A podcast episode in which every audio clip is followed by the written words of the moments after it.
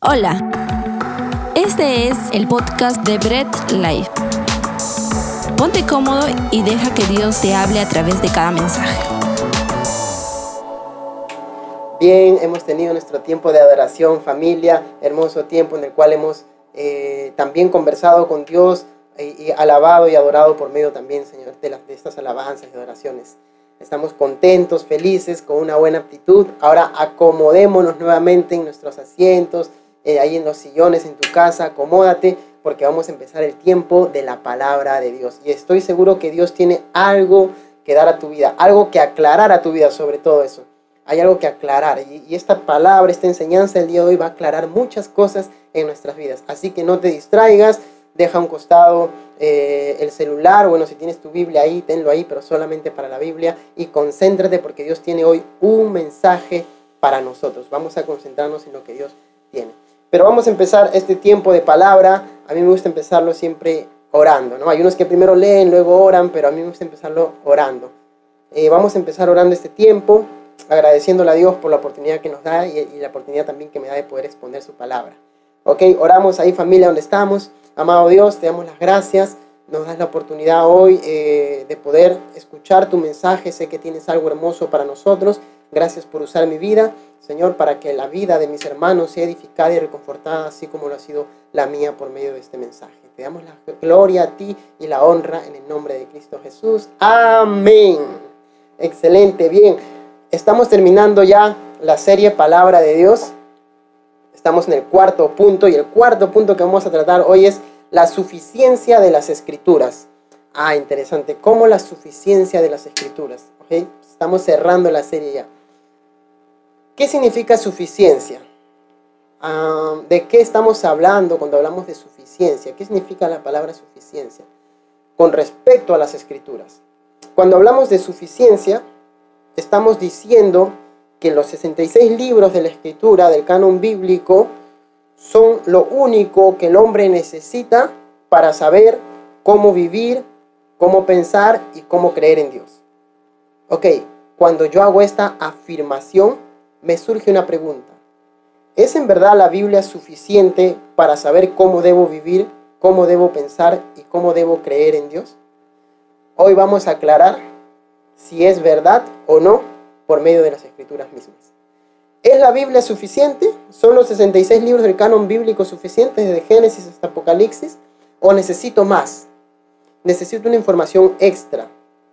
Necesito revelaciones nuevas. ¿Qué necesito más eh, en mi vida para llevar una vida como a Dios le agrada? ¿O es suficiente las escrituras? Acomódate ahí en tu asiento y vamos a, a desglosar un texto. Para poder dejar en claro si la Biblia es suficiente o no. Segunda de Timoteo. Segunda de Timoteo capítulo 3. Ok, yo quiero, quiero que veas aquí esta carta que le escribe, escribe el apóstol Pablo a Timoteo, pero quiero que veas el contexto antes de, de dar eh, el fundamento para saber si es o no la escritura suficiente. Según Timoteo capítulo 3, versículo del 1 al 9. Yo lo voy a leer del 1 al 9. Yo lo voy a leer en la traducción del lenguaje actual. Tú en casa lo puedes leer en la versión que tú desees, Reina Valera, Nueva Versión Internacional, Dios habla hoy, en la que tú desees. Yo lo voy a leer en la traducción del lenguaje actual, TLA. Dice, eh, Timoteo capítulo 3, versículo 1. Debes saber también que en los últimos días, antes de que llegue el fin del mundo, la gente enfrentará muchas dificultades. Habrá gente egoísta, interesada solamente en ganar más y más dinero. También habrá gente orgullosa que se cree, creerá más importante que los demás no respetarán a Dios ni obedecerán a sus padres, sino que serán malagradecidos y ofenderán a todos. Serán crueles y violentos. No podrán dominar sus malos deseos, se llenarán de odio, dirán mentiras acerca de los demás y odiarán todo lo que es bueno. No se podrá confiar en esos orgullosos, porque actuarán sin pensar, en vez de obedecer a Dios solo harán lo que les venga en gana. Dirán que aman y respetan a Dios, pero con su conducta demostrarán lo contrario. No te hagas amigo de esa, de esa clase de gente, porque tienen la mala costumbre de meterse en cualquier casa para engañar a mujeres tontas y pecadoras que son incapaces de dominar sus malos deseos. Siempre están queriendo aprender algo nuevo, pero nunca llegan a entender la verdad. Esa clase de gente es enemiga de que se dé a conocer el verdadero mensaje de Dios. Tiene la mente corrompida y no ha aprendido a confiar en Dios, pero no seguirá así por mucho tiempo. Todos habrán de darse cuenta de que esa gente es estúpida, como lo eran eh, Jans y Jambres, los magos que estaban en contra de Moisés. Es bastante fuerte la descripción que da el apóstol Pablo. Ok, eh, Pablo le dice a Timoteo, Timoteo, en los posteriores tiempos habrá, un tipo de gente. Eh, personas de mala conducta, egoístas, malagradecidos, eh, malcriados con los padres, gente que se mete, que, busca, que busca mentir, que busca ganar más dinero, en fin, da una lista enorme de un tipo de conducta que va a tener la gente en los posteriores tiempos. Dentro de este contexto de advertencia que le hace el apóstol Pablo a Timoteo, es que le dice lo siguiente. En el mismo capítulo, versículo, capítulo 3, versículo desde el 14. Yo lo voy a leer desde el 14. Dentro de este contexto, ojo con esto y sígueme ahí, ubícate, ¿sí? Eh, el apóstol Pablo le está diciendo, dentro de este contexto de gente malvada, hay algo que tengo que decirte a ti. ¿Qué es lo que le dice el apóstol Pablo a Timoteo? Mira, versículo 14. Tú debes seguir creyendo en lo que aprendiste y que sabes que es la verdad. Después de todo, conoces muy bien a quienes te lo han enseñado. Ok, tú debes, dice, seguir creyendo en lo que aprendiste y que sabes que es la verdad. Debes seguir creyendo. Hay algo en lo que Timoteo debe seguir creyendo, en lo que debe mantenerse firme, de lo cual no debe apartarse. Ok, ¿qué es eso en lo que, en lo que Timoteo debe seguir firme, debe mantenerse firme y no debe apartarse? Hay algo que es sumamente necesario para que Timoteo no caiga en la misma conducta que van a tener los hombres de los posteriores tiempos. Y es más, que lo han tenido durante, mucho, durante muchos siglos. Eh, se han visto conductas como esta. ¿Qué es lo que necesita Timoteo? Versículo 15. Recuerda que desde niño, y me gusta por eso esta versión, eh, cómo lo, lo, traduce, más, más contemporáneo, más actual. Recuerda que desde niño, versículo 15, has leído la Biblia y que sus enseñanzas pueden hacerte sabio para que aprendas a confiar más en Jesucristo y así seas salvo. ¿Qué es lo que necesita Timoteo para ser salvo? Ojo, salvo de mantener una conducta como la que lo tienen los hombres de los posteriores tiempos. ¿Qué te va a ayudar a mantenerte firme, Timoteo?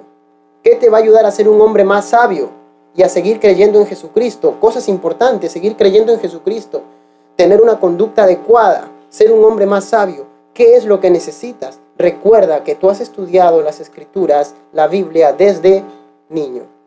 ¿Qué es lo único que el apóstol Pablo le recuerda a Timoteo que necesita? Las escrituras, la Biblia. La suficiencia de las escrituras para que el hombre se mantenga en una conducta correcta y agradable delante de Dios. Es la Biblia el manual de vida de Timoteo desde que era un niño. Mantente en eso, el versículo 14. Sigue creyendo en lo que has aprendido la pregunta entonces es, ¿qué necesito yo para no caer en la conducta de los hombres de los posteriores tiempos? ¿Qué necesito yo para ser un hombre cada día más sabio? ¿Y qué necesito yo para seguir creyendo en Jesucristo? ¿Qué necesito yo para ser salvo de no caer y vivir como vivirán estos hombres en los posteriores tiempos? Timoteo, tú necesitas seguir creyendo en lo que desde niño has aprendido la Biblia, las escrituras. Es suficiente. No necesitas el consejo de nadie más en tanto no sea bíblico, en tanto no sea escritural. Sigue el versículo 16. todo lo que está escrito en la Biblia es el mensaje de Dios y es útil para enseñar a la gente, para ayudarla y corregirla y para mostrarle cómo debe vivir. Me encanta la, traducción. Para mostrarle cómo debe vivir. ¿Quién me dice a mí cómo debo vivir? Dios por medio de su palabra. La Biblia es mi manual de vida. La Biblia es lo que yo sigo, es lo que, es lo que, lo que yo leo y aprendo para saber cuál es el estilo de vida que debo tener, de acuerdo a lo que a Dios le agrada. La Biblia me es suficiente. Y, el apóstol Pablo lo está, lo está aquí aseverando. La, eh, la Biblia dice, es el mensaje de Dios y es útil para enseñar a la gente, para ayudarla y corregirla. Ok, me corrige donde estoy mal.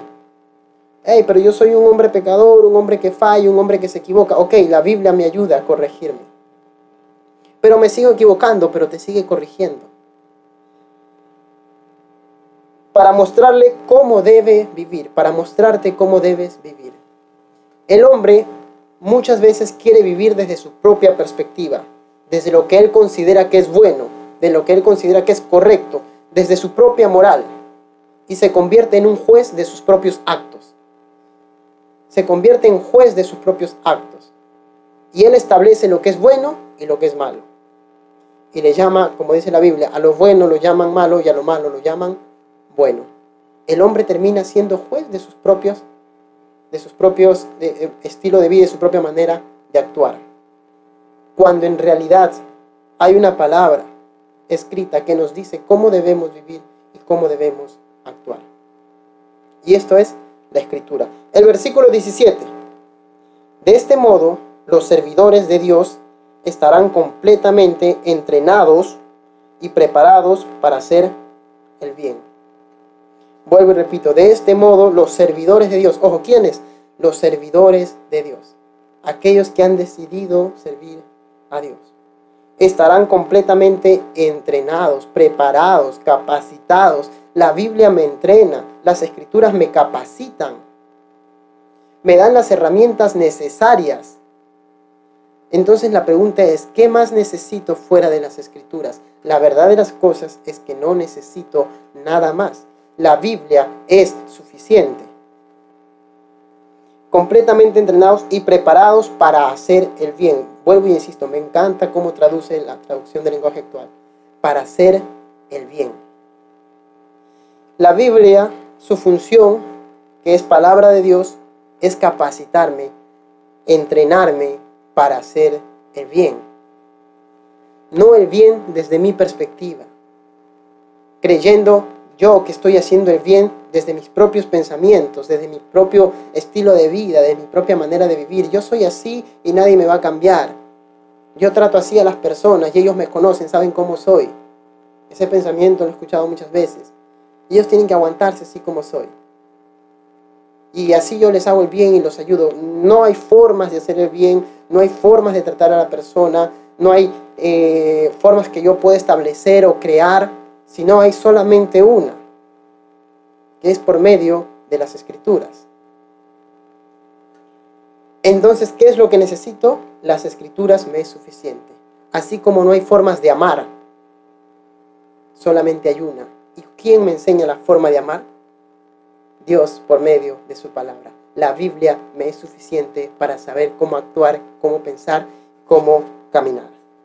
Y concluyo este texto, este primer texto, con esta frase. La palabra de Dios contiene lo que necesito para ser el hombre de Dios que debo ser. La palabra de Dios contiene lo que necesito para ser el hombre de Dios que debo ser.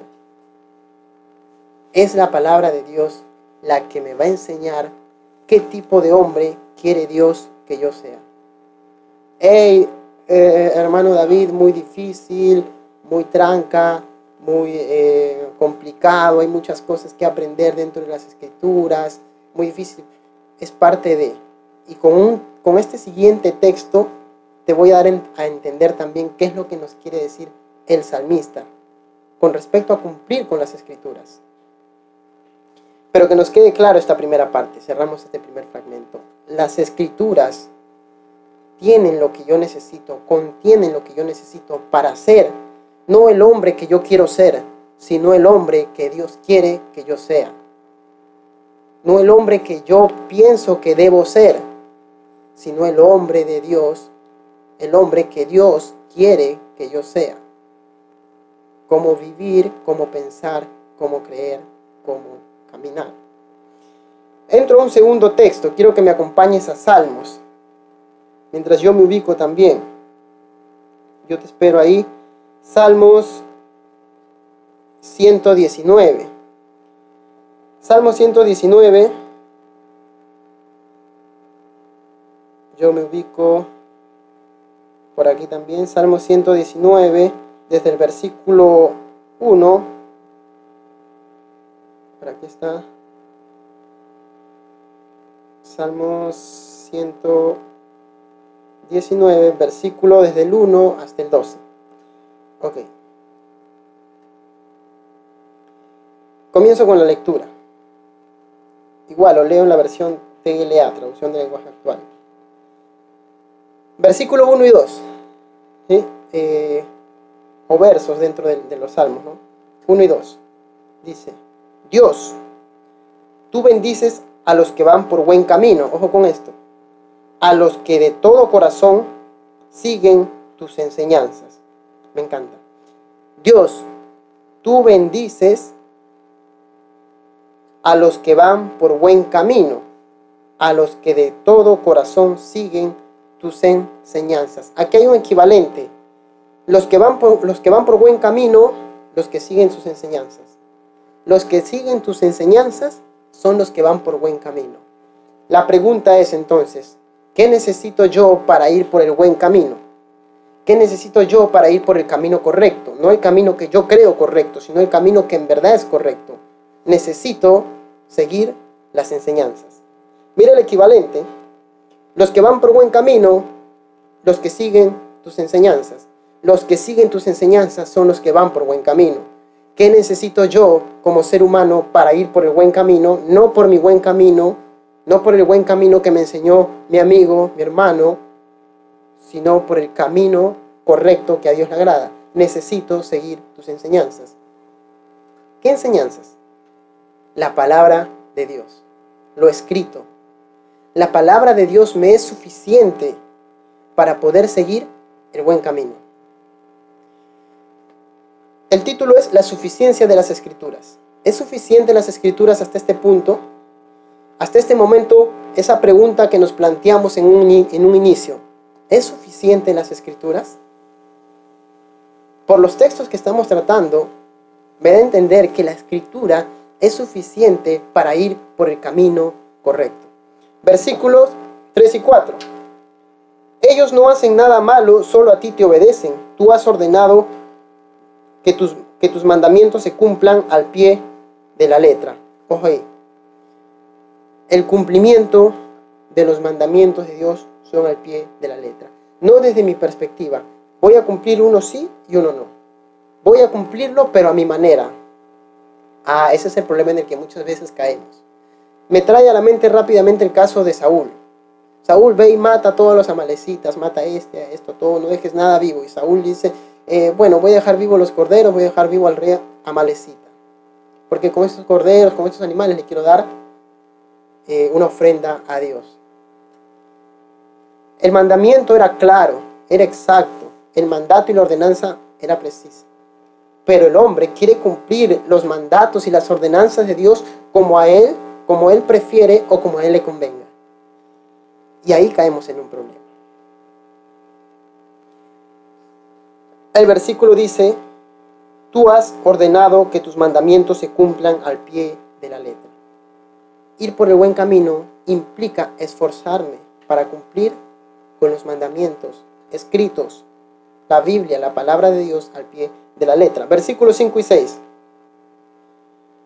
Quiero corregir mi conducta y cumplir tus mandamientos. Si los cumplo, no tendré de qué avergonzarme. Me encanta. Vuelvo y lo repito. Quiero corregir mi conducta y cumplir tus mandamientos. Ok. es la palabra de Dios lo que corrige mi conducta. Y cuando cumplo con los principios y los mandatos de Dios, entonces no tengo de qué avergonzarme. La Biblia me es suficiente, y repito mucho y hago énfasis en esta palabra, me es suficiente para tener una conducta como la que Dios le agrada y no tener de qué avergonzarme. Versículo 7 hasta el 8. Si me enseñas tu palabra, te alabaré de todo corazón y seré obediente a tus mandatos. No me abandones. Me encanta el, el grito de clamor del salmista. No me abandones. Dice, eh, si me enseñas tu palabra, te alabaré todo el día. hay una necesidad del salmista en aprender la palabra de Dios porque él ha entendido que sin esa palabra no hay vida. Está muerto y está yendo por el camino incorrecto. El salmista sabe que necesita de la palabra de Dios, del mensaje de Dios, para ir por el buen camino. Y grita, no me abandones, enséñame profundo el, grito de, de, clamor del salmista, ¿cierto? No me abandones, necesito. Hay una necesidad del salmista de haber entendido que necesita la enseñanza de Dios, que eso le es suficiente, él no quiere nada más, necesito aprender de eso, necesito saber de tus enseñanzas y con esto me es suficiente. El versículo 9 eh, al 11. Solo obedeciendo tu palabra pueden los jóvenes corregir su vida? ¿Qué necesitan los jóvenes para corregir su vida? ¿Qué necesita el ser humano en general para corregir su vida? Solo tu palabra. El versículo 9 me encanta. Dice, solo obedeciendo tu palabra pueden los jóvenes corregir su vida. Obedecer la palabra, lo que está escrito, ok, es suficiente para corregir mi vida las escrituras. La suficiencia de las escrituras me es suficiente para corregir mi vida. Versículo 10. Yo te busco de todo corazón y llevo tu palabra en mi pensamiento. Manténme fiel a tus enseñanzas para no pecar contra ti. Ojo con esto. El salmista está reconociendo algo y quiero hacer énfasis en esta parte. Manténme tú, Dios, manténme, fiel. Manténme fiel a tus enseñanzas para no pecar contra ti. El salmista está reconociendo que en sí mismo no puede cumplir con los mandatos y mandamientos necesitamos de Dios en nuestras vidas para que podamos, podamos cumplir con su palabra. El salmista está reconociendo su falencia, su fragilidad como hombre, como ser humano, como persona. Para no poder cumplir con la palabra en sí mismo, necesito de ti. Manténme tú. Tú eres mi, sostén, mi fortaleza para yo mantenerme fiel a tu palabra. No puedo en mí mismo. Me encanta la profundidad del pensamiento del salmista. No puedo. Eh, primero gritaba, no me abandones, enséñame. Enséñame tus mandamientos. Y ahora dice, ayúdame a cumplirlos. Manténme fiel. No puedo en sí mismo. No sé cuántas veces en tu vida te has encontrado frente a un pecado, a una tentación y has dicho, Señor, no puedo. Ayúdame, líbrame, y has entendido en tu oración que no puedes en ti mismo ni en tus fuerzas, sino que necesitas de Dios para cumplir con los mandatos de Dios. La Biblia es suficiente y necesitamos del Dios suficiente para poder cumplir con esos mandatos. Al cumplirlos, esto me es suficiente y necesario para que mi vida sea corregida. Y dice el salmista, para no pecar contra ti. Porque en tanto no cumplimos con los mandatos y principios que Dios me ha dado y mi estilo de vida está sujeto a mis pensamientos, a mi conducta, a lo que yo creo, a lo que yo opino y a lo que yo pienso. Cuando mi, mi pensamiento y mi estilo de vida está sujeto a mi perspectiva, entonces estoy pecando contra Dios. Pero en tanto yo, en tanto yo comienzo a vivir conforme al estilo de vida, sustentado y guiado por la mano de Dios para poder cumplir con esos mandamientos, entonces yo no estoy pecando contra Dios, estoy andando en lo correcto. Aunque falle y me equivoque, estoy andando en lo correcto, buscando cada día que hacer lo que a Dios le agrada por medio de su palabra. El versículo, este salmo yo lo termino en el versículo 12, si el salmo continúa, Lo termino en el versículo 12, dice, bendito seas mi Dios, enséñame a obedecer tus mandatos. Aquí hay exclamación, hay clamor también del salmista. Bendito seas, Señor. Tú eres Dios bendito. Tú eres Dios santo. Enséñame a obedecer tus mandatos. Enséñame, ayúdame. No puedo obedecer en mí mismo. Hay, algo que es cierto. Dios nos ha dejado su palabra para poder vivir como Él le agrada, siguiendo sus enseñanzas. Pero también es cierto que necesitamos de Él para poder cumplir con esos mandatos, esos mandamientos. De ese Dios que mora en nosotros, que vive en nosotros, de ese Dios inmanente y trascendente, para que por medio de Él podamos cumplir. Sin atribuirnos a nosotros, sin atribuirnos a nosotros el cumplimiento de las escrituras. Y de repente jactarnos y decir, por si acaso yo soy un cumplidor de las escrituras totalmente. Por si acaso todo esto, como decía el joven rico, todo esto he hecho desde mi juventud, he cumplido con todo. Aún en el cumplimiento de las escrituras, el hombre debe reconocer que necesita de Dios para poder cumplir con ello. Y al cumplirlo, estoy andando como a Dios le agrada, porque las escrituras son Y concluyo con una frase de este texto. No hay un buen camino si no sigo las enseñanzas de Dios. No hay un buen camino si no sigo las enseñanzas de Dios. Fuera de las enseñanzas de Dios, cualquier camino es incorrecto. Solamente el camino correcto es en tanto sigo las enseñanzas de Dios. Ese ha sido el mensaje que Dios tiene hoy para tu vida, familia. Y sé que Dios te ha hablado el día de hoy, así como me ha hablado y exhortado a mí. Vamos a terminar orando este tiempo. Amado Dios, te damos las gracias, tú nos has hablado, nos has exhortado, nos has hecho saber, Señor, lo maravilloso eh, que, es, que es tu palabra y lo suficiente que es, Señor Jesús, tu palabra Padre eterno y poderoso, y solamente de ella necesitamos para seguir el estilo de vida que a ti te agrada. Ayúdanos y clamamos como el salmista, ayúdanos y enséñanos a cumplir con tus mandatos, a mis hermanos y a mí. La gloria sea siempre para ti, en el nombre de Cristo Jesús. Amén. Gracias por escuchar el mensaje de hoy y no olvides compartirlo. Síguenos en nuestras redes sociales, Instagram, arroba Bread Life Family, Facebook Bread Life.